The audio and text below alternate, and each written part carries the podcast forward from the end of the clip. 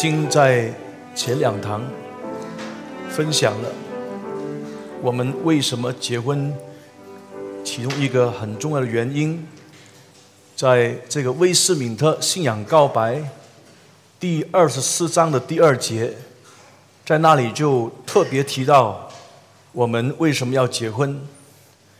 在第二十四章的第二节那里就提到婚姻的制度的设立。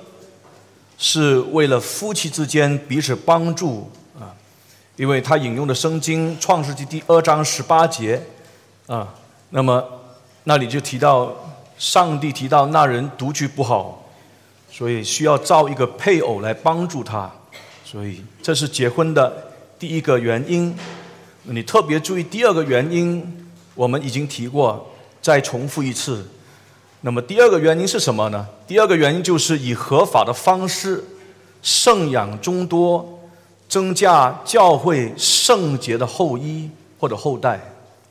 这是引用马拉基书第二章十五节，上帝的心意是盼望人类这个绵绵不断延续下去的时候，能够产生都是敬虔的后代，以合法的方式。圣养众多，增加教会圣洁的后代，还有第三，并且防止淫乱不洁的事，因为我们知道我们有性欲，这个正情正欲是好的，但是邪情私欲是不好的。为了防止我们陷入邪情私欲，陷入淫乱不洁的事，在哥林多前书第七章里面。就特别提到男的、女的，在上帝给我们有机会结婚，我们要好好的结婚。那这个就是在威斯敏特信仰告白第二十四章提到结婚与离婚第二节里面，他特别提到三大结婚的原因。第二，特别提到以合法的方式圣养众多，正嫁教会圣洁的后代。我们要很清楚，就是结婚一定要生孩子，如果能生，这样当我们的孩子呱呱落地的时候，我们做父母亲就知道开始要去承担这个无比神圣的使命。这个无比神圣的使命是上帝赐给我们的，我们从上帝领受了神圣的权柄，用主的教训和警戒。去养育我们的儿女，靠着上帝的恩典，我们期盼我们的儿女有一天他们是真正认识上帝，他们敬畏上帝，他们是这个圣洁的后代，这是我们非常要注意的事情。所以，作为父母亲，我们清楚明白，我们去管理我们的儿女，我们去养育我们的儿女，那是上帝。所赐给人类作为父母亲很神圣的权柄，这个神圣的权柄不是从人来的，这个神圣的权柄是从上帝来的。就好比上帝赐给政府有很神圣的权柄，做什么？如果你看罗马书第十三章的时候，我们知道上帝给予政府权柄做什么？就是他应当。赏善罚恶，因此他有收取税务的权柄。他定的法应当造就全民，他有这方面的权柄，那是政府的。政府的权柄在哪里呢？政府的权柄就是他可以赏善罚恶，收取税务，有军事的权柄，他能够立法去造就全民的权柄，是政府的这个职责，那是很神圣的。同样道理，你看到。上帝赐给教会有无比神圣的权柄，做什么？他可以按正义来传讲真理，他又领受权柄来施行圣礼，他又按照上帝所吩咐的来去执行教会纪律。这是上帝给予教会的权柄，这不是人所给的权柄。同样道理，刚才我们提到家庭。父母亲从上帝面前领受了无比神圣的权柄，用耶稣基督的教训和警戒来去养育我们的儿女。所以，作为儿女，作为父母亲，我们要清楚知道，我们去教养我们的儿女，这是上帝赐给我们很重要的这个神圣的权柄。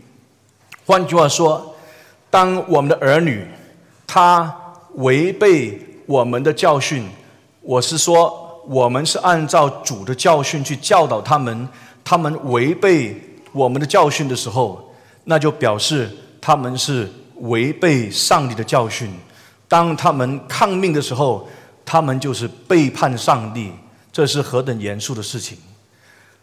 这个事情要好好教导我们的儿女，从小就明白。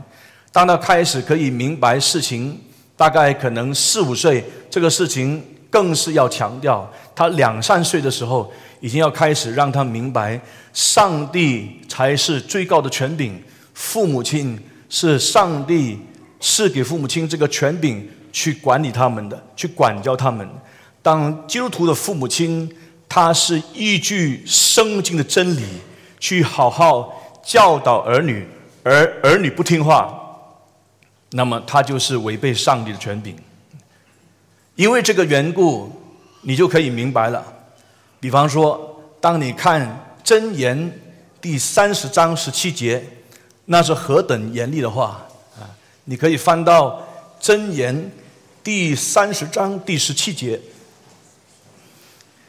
箴言第三十章第十七节，那里提到很严厉的话。那你说什么？那你说戏笑父亲，藐视而不听从母亲的，他的眼睛。必为谷中的乌鸦捉来，为鹰雏所吃。啊，我我念这个 ESV 的版本：The eye that mocks a father and scorns to obey a mother will be picked up by the ravens of the valley and eaten by the vultures。意思是说，藐视父亲的眼神，藐视不听母亲的话。为什么呢？因为父亲也好，母亲也好，在箴言里面，当他们他们说他们提到这个法则、这个警戒，都是依据上帝的话去教训儿女，而儿女他藐视父亲、藐视母亲的时候，在这里提到说，他的眼睛必为谷中的乌鸦做来为鹰雏所吃，表示什么？他们要受终极的咒诅。我们如果不好好听我们的父母亲，他们给我们教导圣经的真理，我们一定要面对上帝永恒的咒诅，面对上帝终极的审判，这是很可怕的事情。所以，为了这个缘故，我们就要明白，当我们有儿女的时候，一方面我们很高兴。但是，一方面，就正如前两堂我们所说的，我们应当了解，这个是我们与上帝立约，在约里面，上帝把儿女赐给我们，我们就在这个恩约的当中，将儿女献给上帝，因为儿女本来真正不是属我们的，这个概念华人没有，华人以为说我生他，他一生一世就是我掌控。这不是圣经的概念，我们是暂时来去管理我们的儿女，啊，我们应当按照主的心意，按照耶稣基督教训警戒我们的儿女，所以他不是真正我们所拥有的产业。你明白这个概念，你就更是要小心翼翼的，在我们的儿女成长的过程当中，我们应当怎么尽责来教导他们。希望他们能够认识上帝，在恩怨当中将儿女献给上帝，这是第一样。第二样，也因为这个缘故，我们一定要在这个恩怨当中向我们儿女传福音。在十七世纪清教徒的时候，在清教徒的时代，他们非常看重家庭教育。清教徒他们清楚明白，他们生下的儿女不是一生下来他们就重生得救，他们是在这个恩典之约之下，上帝所赐给他们的产业，他们是保管产业的保管者，不是拥有者。他们清楚知道，他们要好好的去教养他们的儿女，他们更是清楚知道，他们要好好的向他们的儿女传福音。在当时整个清教徒的年代，他们往往是向教护教会的内部里面的人传福音，因为教会里面不是每一个已经所谓接受洗礼的叫做基督徒的人，他们已经是真正重生得救，不一定。清教徒他们很看重在教会的内部来去清洁教会，所以他们就有一个贬义的名名称，称他们是叫做清教徒 （Purified Church），所以称他们叫做 Puritans。他们会问一句话：他见到你的时候，如果他对你感到你自己整个的生命，无论是新的倾向，无论是你外在的行为，看来不像是一个基督徒，他就问你一句话。Are you born again Christian? Have you born again? 你重生了吗？我要跟你讲福音。清教徒是非常看重在教会内部里面，向这些已经是成为会友的人来传福音。他们觉得这个是很大的需要，所以清教徒就带来新的一波。啊，这个教会内部的复兴运动，感谢上帝。那如果我们了解这个，我们就不难明白，那个在上个礼拜我们曾经提过，他对清教徒有很大研究的啊，在这个 Puritan Reformed 啊 Theological Seminary 啊的那个神学院的院长叫做 Joel Bickey，他就写了一本小书。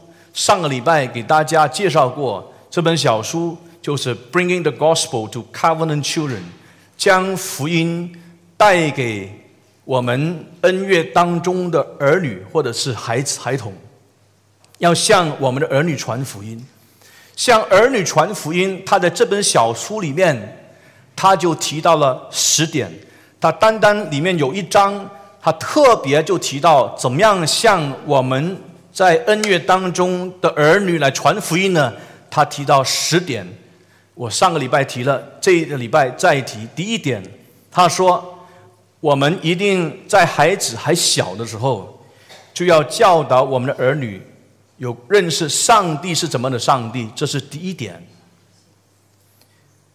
我们上一个礼拜也提过，特别在教导儿女有关于上帝是这么的上帝的时候，特别要告诉我们的孩子，他是创造主。其实，在他提的这一段里面呢，他还提很多，不单是教导他们是上帝是创造主，也需要教导他们上帝最高的权威，还有其他的。但是最基本的、最核心的，一定要告诉我们的儿女，这个世界，我们的生命。是上帝给的，那这样从小去关注他这个概念啊。第二，我们需要教导我们的儿女罪的严重性，the seriousness，the seriousness of sin。第三，我们需要教导我们的儿女不认罪的结果，那是很严重的。在这一点里面，他就提到。在孩子能够已经认识事情、能够说话沟通的过程里面，一定要告诉我们的儿女，如果他不认罪悔改，到最后是与上帝永远隔离，是下地狱的。他说：“不要害怕给我们的儿女讲解地狱。”你是很难想象的。这是第三、第四，要教导我们的儿女需要重生。不要让他们有一个错误的概念，因为他们长期从小在教会成长，他们觉得他们自己已经是一个基督徒。有一次我搭飞机，旁边坐了一个人啊，过了一段时间，我开始跟他谈话，啊，盼望可以跟他分享信仰。后来知道他是一个基督徒，他说他是基督徒啊。我问他说：“你是怎么样成为基督徒的？”哦，他说。我从小就是基督徒。我说：“你从小怎么是基督徒的？”他说：“我生下来就是基督徒，我更有兴趣了解他怎么样生下来就是基督徒。”我说：“生下来就是基督徒，请问圣经哪里有这样子说呢？”他就开始生气了，因为他感到我去质疑他是基督徒的身份。他说：“我世世代代就是基督徒。”他说：“我的这个爷爷，我的父亲到我这一代，我们都是基督徒，生下来就是基督徒。”他有这个错误的概念，以为生在基督徒家庭里面就是基督徒，没有这回事。主要比给他在这一点里面，他强调我们不厌其烦跟我们的儿女。常常提醒他们需要重生，不要先看我们的儿女有怎么一个好行为的表现，那是可以是一个烟雾。特别的教会成长有一定年龄的儿女，他可能在外在行为里面可以很乖巧，可是要探讨的是新的倾向。主要 Big 是很看重这个。我上个礼拜已经讲了，戴永富博士也是叫我们要注意我们新的倾向在哪里。这是他第四点提到，然后第五要教导儿女道德律 （moral law, Ten Commandments）。第六，教导儿女耶稣基督是唯一的救主，让他自小就明白，只有一位真正能够救他脱离罪和死亡的，就是耶稣基督，不是其他的。第七。要教导我们的儿女，需要用悔改和信心来回应耶稣基督的救恩。第八，要教导我们的儿女有关于耶稣基督的位格与工作，the person and the work of Jesus Christ。第九，要教导儿女承生这个教义。你会感到很奇怪，孩子从小到大这个过程能够教导他们这些这么深的这些教义的这个课题吗？主要 Bicky 告诉你是可能的，是看你怎么教。第十，教导儿女新天新地的荣耀与喜乐，让他明白这世界非我们的家，我们要好好在今生活是为上帝，但是我们永远的盼望。不是今生，乃是永恒。那怎么样教导我们的孩子呢？他他又提到一些的原则，所以这十点呢，让我们清楚明白，我们在教养我们儿女的过程里面，这就是需要向我们的儿女来传福音啊。在我还没有继续下讲下去以前，其实我先告诉你，我们教会的儿童主日学正在教导儿童教义。用什么教材呢？用台北改革中这个翻译社他们出版的一套的教材啊，这一套的教材是叫做《信仰的基石》。这《信仰的基石》里面，它是一个很很大很长的一个系列啊。它第一个系列里面 A 的系列里面就教导创造论，教导呃是谁创造，创造什么，为什么创造，如何创造。所以，孩子在这个系列里面，他就清楚知道这个世界怎么来，是上帝造的，造了什么，他要知道；为什么造这个世界，什么目的，他要知道；上帝什么造，他要知道。啊，这个就慢慢的教啊。这个系列完了以后呢，来到 B 的系列，就是关于上帝的问答，这是什么？这就是上帝论。那么下来有一个 C 的系列，叫做“上帝奇妙的图书馆”，这是圣经论。这些教义有一些教义，他们用的时候，他们说很困难的啊，不能明白。但是你看，我们正在用这个教材来教我们的儿童，因为我们有一个很大的负担，我们很期盼这些教会的儿女们，已经来到教会的孩童们。我们很期盼他们从小就能够认识上帝。他还有第一的系列，我怎么能知道我将活到永远？这是人论。他有很很长的一个系列，然后慢慢教，慢慢教，慢慢教啊。我们希望这些老师他们是言行一致，在儿童主日学里面去教导的时候啊，盼望我们可以做一个很漫长的一个福音预工的工作，期盼我们的儿女有一天能够看见他们可以开花结果，这是我们的期盼。所以，亲爱的弟兄姊妹，我们要好好跟我们的儿女传福音。今天特别就要谈到怎么样去教导我我们有关于儿女罪的严重性，怎么去教导我们的儿女。有关于看到这个罪的严重性呢？啊，首先我们要明白这个教导儿女罪的严重性的时候，我们先要理解儿女在比方说从小到大那个很严重的罪，它的根本是什么呢？儿女的罪，我现在要稍微解释一下啊。我今天特别可能把焦点放在来到大概两三岁的时候开始。那这个很明显，慢慢你看到他有什么很严重的罪呢？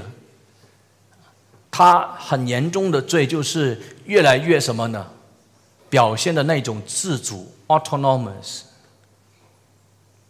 我们怎么样看一个儿女的？我们儿女的罪呢？我们要回去创世纪第三章来看人怎么样犯罪。如果我们回去创世纪第三章，我们看到。亚当和夏娃，他好像看来因为撒旦的这个试探，所以亚当和夏娃犯罪。其实不然。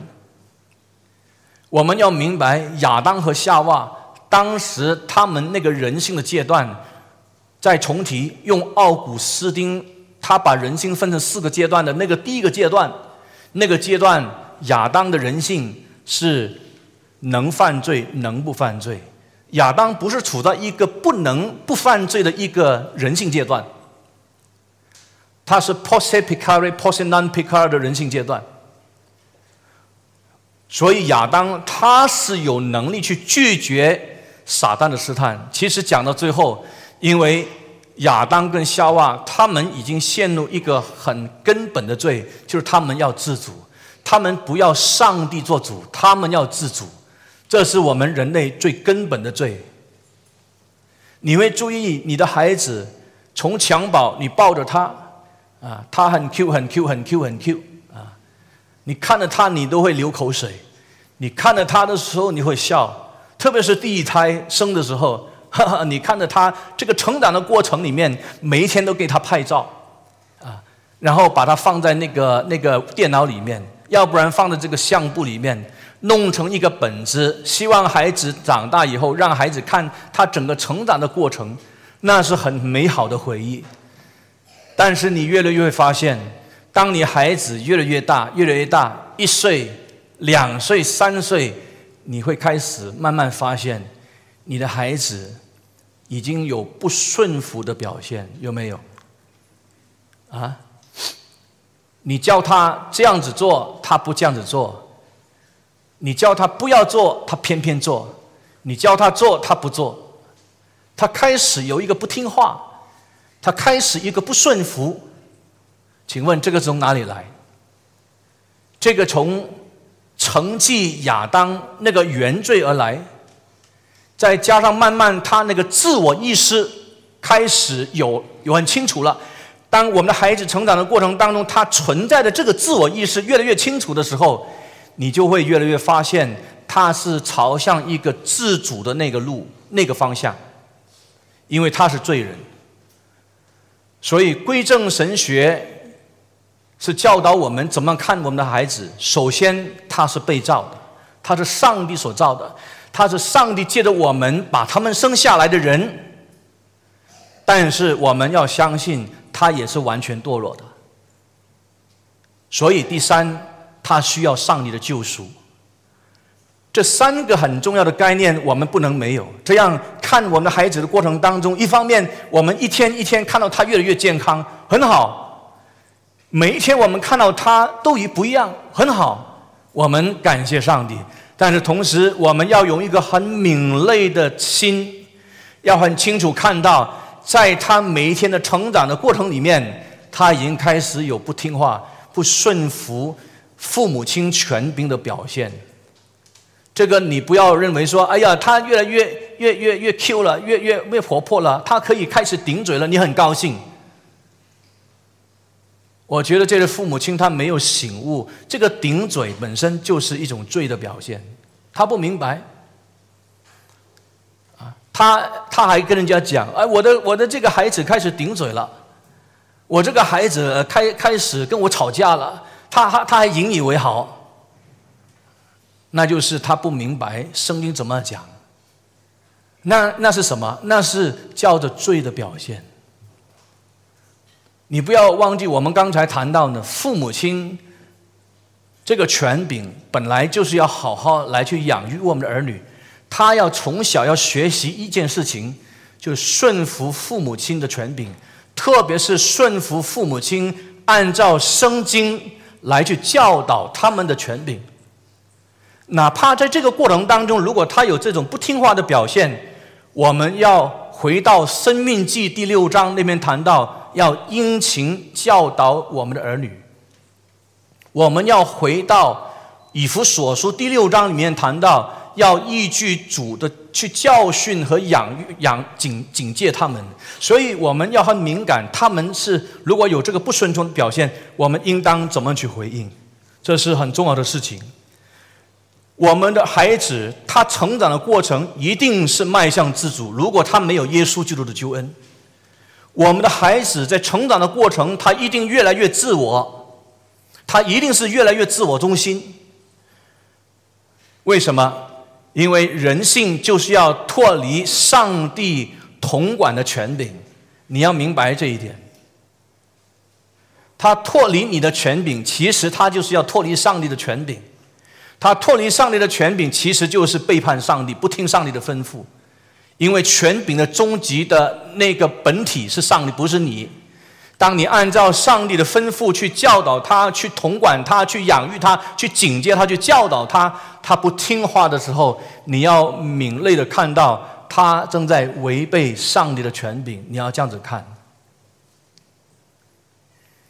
所以，怎么样要让我们的孩子觉悟不顺服的罪的严重性呢？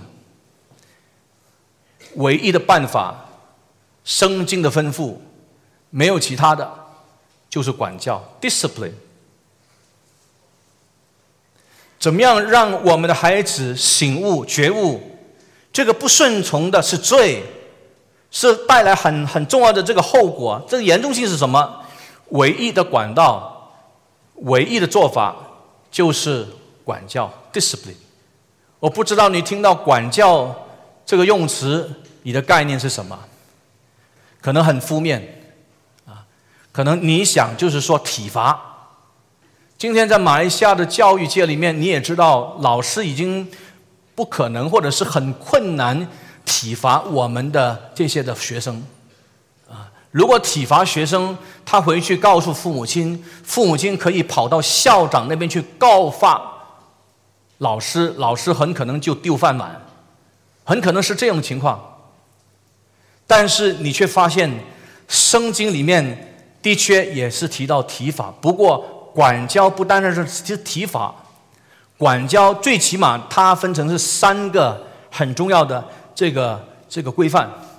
管教第一，它一定是包括教导；管教第二，一定是包括警戒；第三，管教也包含惩罚。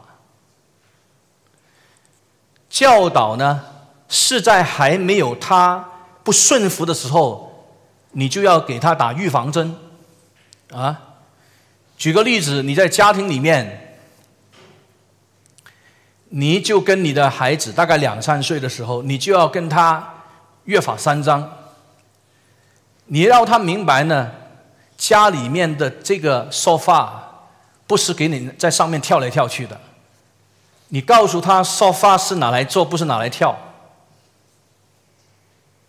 他要明白，他要知道，如果他在这个沙发那边跳，就表示什么呢？你跟他讲了，不可以跳在沙发那边跳，不可以在那个那个那个椅子上跳，他还是在那边跳。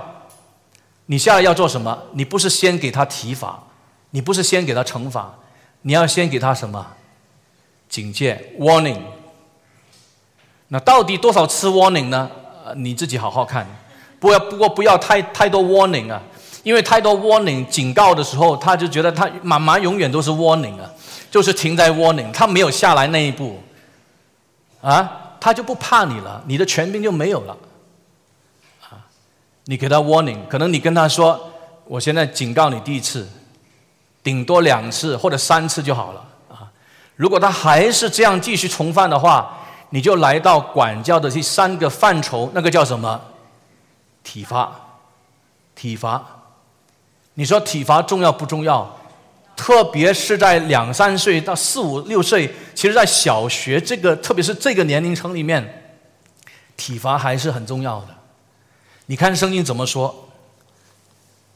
你看圣经怎么讲？你看这个箴言第十三章第二十四节。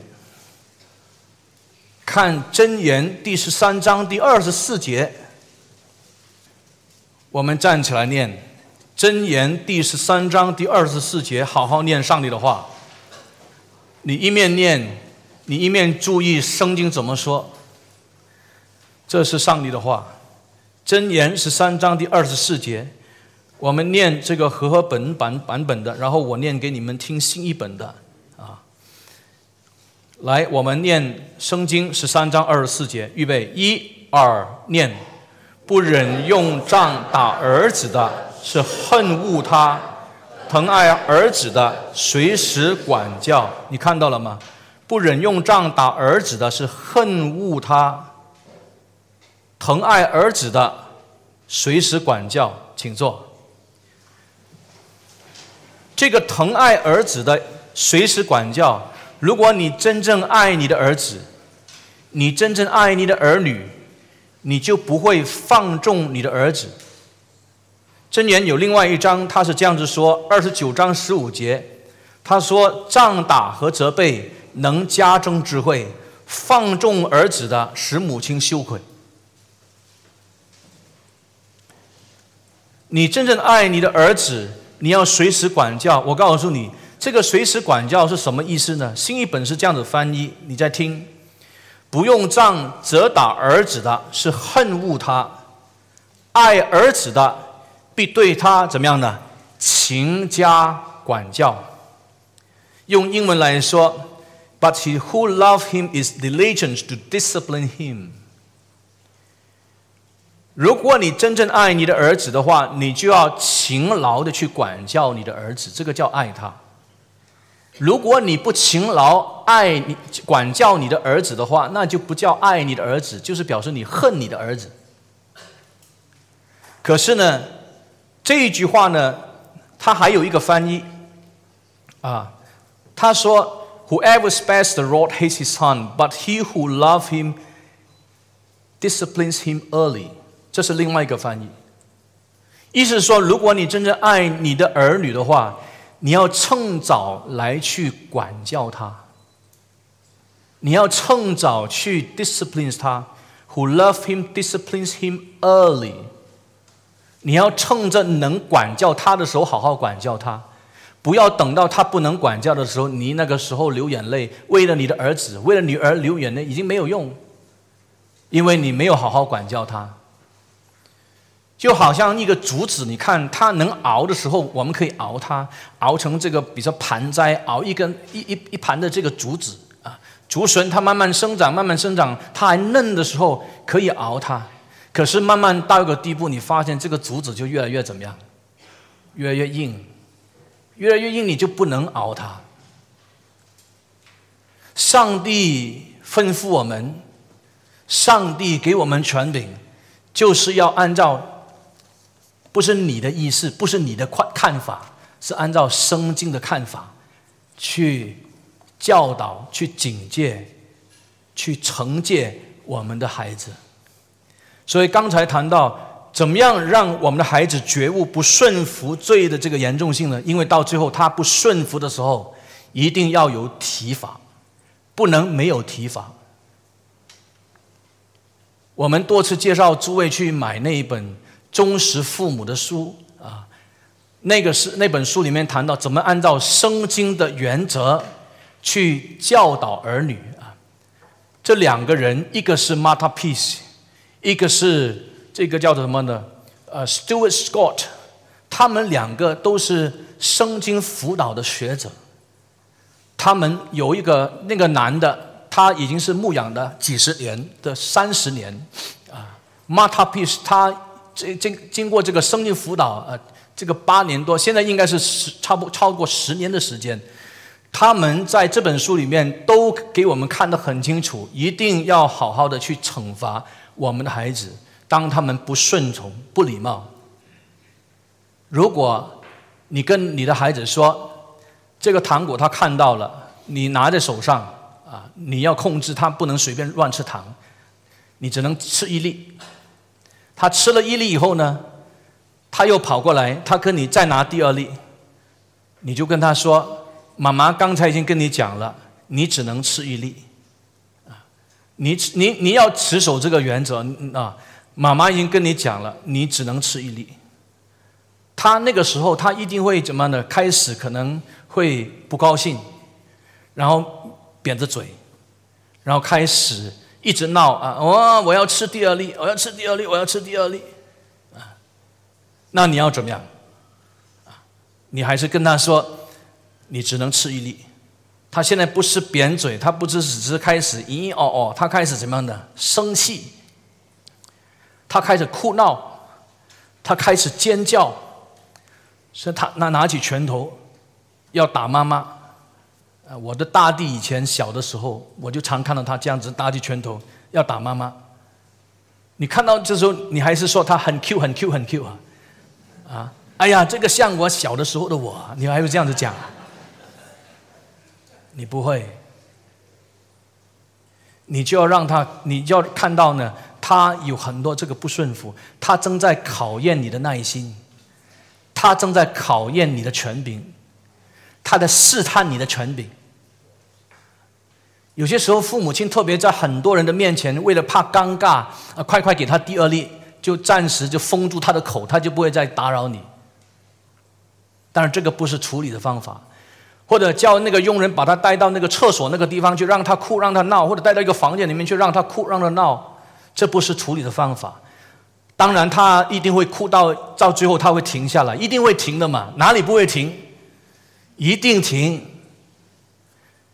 可是呢，这种的做法慢慢会让他累积那种愤怒。那这种愤怒会累积，越来越有生气，越来越容易生气，越来越不服气，越来越许多不顺服。所以这些家长这样来教养他的儿女，他长大以后，我告诉你，到了十六岁，他有更多不顺服的表现，很顽梗，越来越顽梗。在教会里面，你看到那些很顽梗的人，在家庭里面。他有很很大的可能性，就是这样的一个背景。所以，如果他不被耶稣基督道所破碎，他愿意顺服下来的话，你看到他一生就是这样一个顽梗的人，那是很可怜。他没有发现啊，所以呢，我们不是这样来处理。我们要这么处理呢？我们就是看到他这样人扭的时候，即刻放下手上所有的工作，放在一边。啊你跟朋友讲话也要放在一边，你打电话也要放在一边，你手上要做什么工作，暂时要放在一边，然后把他拉到一旁，拉到一个地方，要用很冷静的态度。生生经说什么呢？生气却不可犯罪。如果我们那种很大的愤怒要发泄这个怒气在孩子的身上，啪，刮刮他一巴掌，那个不叫管教，那个叫伤害。啊，所以以弗所书里面提醒我们说，生气却不可这个生气却不可犯罪。生气的时候，你看所有的书，这些正统归正神学怎么来了解有关于教儿女的？生气的时候不可以管教儿女，原因是我们生气的时候，我们没有达到应当管教的那个目的。管教的目的不是要伤害我们的儿女。管教到最后的目的是要他们在上帝面前认罪悔改，要他们敬畏上帝，那是管教的目的。希伯来书第十章里面谈到，上帝给我们管教，到最后是要我们与他的圣洁有份。与他的圣洁有份，就是要我们学习去敬畏他。如果管教以后，你的孩子就是心里面更大的这个对你的仇仇恨；管教以后，你的孩子恨你，因为你管教的时候没有按照圣经原则，他受到伤害。我们心里面很火的时候，特别是做做父亲的，我们力度很大。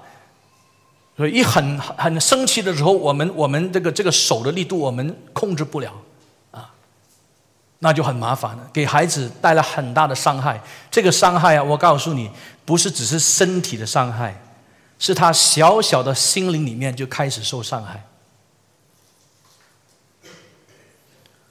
把他拉到一边的时候，求主怜悯我们这个心情，这个要尽量求主把他安抚下来。冷静下来，告诉他说：“他刚才这样不顺服爸爸或者妈妈的这个权柄，是得罪上帝啊。他这个呢是怎么呢？很自私，因为他吃了又在吃又在吃，所以跟他讲说：如果你真的爱爱爸爸爱妈妈的话，你不要忘记，爱是什么呢？爱是不求自己的益处啊！你要用这个哥林多前书十三章里面的一些话来告诉他啊，这个爱的那个。”呃，行动里面啊，爱是恒久忍耐啊，那那那一章里面啊，爱是这个又又有恩慈，爱是不嫉妒，爱是不自夸，不张狂，不做害羞的事，不求自己的益处，爱是不轻易发怒。你刚才对爸爸对妈妈这么轻易就发怒，拍桌子，丢东西，这个是不尊敬爸爸，不尊敬妈妈。这个更是得罪上帝，你要把上帝搬出来，让他知道爸爸或者妈妈不是最高的权威，上帝才是最高的权威。每一次叫我们的儿女都是这样，当他们是真正违背生命的教训，我们是很诚恳的，用爱心的来去教养他们，他们不听话的时候，我们就是要把上帝搬出来，让他明白他是得罪上帝。然后他还在那边哭闹的话，他还是不听的话，你就跟他说：“我现在要惩罚你。为什么惩罚你？你就是不听话，警告过你，你还是这样，你就要惩罚他。两三岁的时候呢，可以用手打。你看这个，比方说忠实父母那边他已经有教你了。你看其他书也是大概一样啊，用手掌就可以啪哪里呢？啪皮骨，因为皮骨肉特别多。上帝造皮骨肉特别多，是拿来给人给我们父母亲啪啊啊。”那他还教你怎么样呢？你打他以前的时候，可能自己先试试看打痛不痛。好像你们喝给孩子喝奶的时候，把奶滴在你的这个手手上，看是不是很烫？因为你吃吃的时候太烫的时候，就烫到孩子的这个呃这个这个舌头啊。所以你先看看怎么样，你啪你自己感到一点痛就好了啊。要要打到孩子哭为止啊，打他打到哭。不要打到余伤有余伤啊，在那本书里面他提一提，哇，这个很考功夫啊，啊，打到他哭，但是又不要有余伤，这是一定是呃，要要去好好学武下来啊，就那种呃阴招，嘿，一掌啪下去的时候呢，啊，他他就痛，但是没没有余伤，哇，那很高境界啊，我我没有这样的经验啊，啊，我没有这样的经验。啊，当然以前有了，很很小的时候打过我的弟弟啊，因为我最小的弟弟也是我要配合我的妈妈去去带我最小的弟弟啊，我抱过我的弟弟最小那个啊，也打过他啊。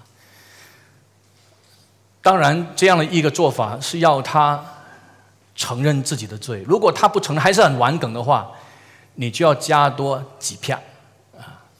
那些平常比较听话的少打一点。越越顽梗的越硬的，你看到打多一点啊，让他自己要真的是承认，真正你看他的态度承认。有些时候他承认他的过犯的时候，他口里是承认，他心里不相信他是犯错的，你知道吗？嗯，他不甘愿啊，他这种不甘愿其实还是不顺服。他就算跟你认错，他也是一种不顺服的态度，你还是要惩罚他。啊，你看你自己的孩子，每个不一样啊，你你自己好好看。总而言之呢，你的回应就是要怎么样？你的回应就是要冷静，然后到最后一定要给他体罚。体罚完了以后要怎么样？体罚完了以后呢？体罚完了之后，你要跟他，你要跟他好好的这个沟通。你你问他，你知道你错在哪里吗？他要清楚说出来，他不能不说。有些孩子他不认错，他就不说。你打他之后，他哭了之后，啊，他不说，就是他还没有真正肯认错。打他以后，他要自己讲他错在哪里。第二，下次你问他说他要怎么样？比方说他那个跳那个沙发的，下次还要跳吗？啊，下次我不要跳了，他自己讲的。不要老是你讲，他自己讲，你给他自己讲，然后第三，你要教导他请求原谅。所以你看到吗？开始的时候，如果他吵闹的时候，不是教导，乃是警告他。警告下来就是处罚。处罚以后，你才开始。他现在冷静下来，你才教导他。所以你要教导他请求原谅。你刚才这样子做，你是对妈妈不尊敬，对爸爸不尊敬。你要他 say sorry，而且不是单单对爸爸妈妈说 sorry。然后你下来第四，你带领他祷告，你就求上帝原谅他，求上帝赦免他。每次就是这样。而且要很敏感，我们的孩子啊，不叫人，每次都不叫人。你认为这个是什么？哎呀，他还小，不是？他就是不要听你的话，他就是在考验你，他就是往自主那个方向走。你就在家里面好好教导他，你出到外面见着谁，妈妈叫你叫你就叫啊，叫到叫叫哥哥、姐姐、公公、叔叔。啊，婆婆，你要教导他。他到外面不教的时候，你回去一定要去跟他讲，为什么你不教？你听他怎么解释。他没得解释，你要警告他。警告之后，他下来还是一样不听话的话，你就一定要惩罚他。为的是什么？为的是要他学习从小就要顺服权柄。为什么要顺服你的权柄？因为你是顺服上帝的权柄。到最后，因为你希望你的孩子从小就要顺服上帝的权柄，这是非常重要的。亲爱的弟兄姊妹，亲爱的，特别是基督徒的父母亲，愿上帝不断在我们的孩子成长的过程里面，给我们生经诸般的智慧，好好的按照主的吩咐来养育他们，警戒他们，惩罚他们，管教他们。因为我们都一样，很期盼我们的儿女，到他们老的时候，都是认识上帝、敬畏上帝，到老不偏离主的话，这是我们的心，这是我们的负担，这是我们应当承担的责任。我们站起来祷告。我们所敬畏的主，我们谢谢主的话，你的话赐给我们智慧，给我们能力，叫我们能分辨什么时候应当管教。什么时候应当教导？什么时候应当警戒？什么时候应当体罚？这都是需要你赐给我们生命的智慧，为的是叫我们的儿女得益处，为的是叫我们的儿女能够顺从权柄，顺从权柄，顺从你的权柄。这是我们的期盼，这是我们的祷告。我们期盼生在我们家庭当中的这一些的儿女，他们是约民之一。期盼他们到最后真正认罪悔改，归信我主耶稣基督的名。求上帝，你借的圣灵和圣道，攻破他们思想的堡垒，将他们的心夺回，使他们顺服你的主权，不是过一种自主的生活。感谢上帝，我们深信你已经垂听我们的祷告。上帝赐福这些基督徒的家庭，赐福他们的儿女。愿他们看见他们的儿女认识上帝、敬畏上帝；愿他们看见他们儿女的儿女，甚至是儿女的儿女的儿女，都认识上帝、敬畏上帝。世世代代这个家族都是认识上帝，都是敬畏上帝。在主面前这样祷告和仰望，奉耶稣基督得胜的名，阿门。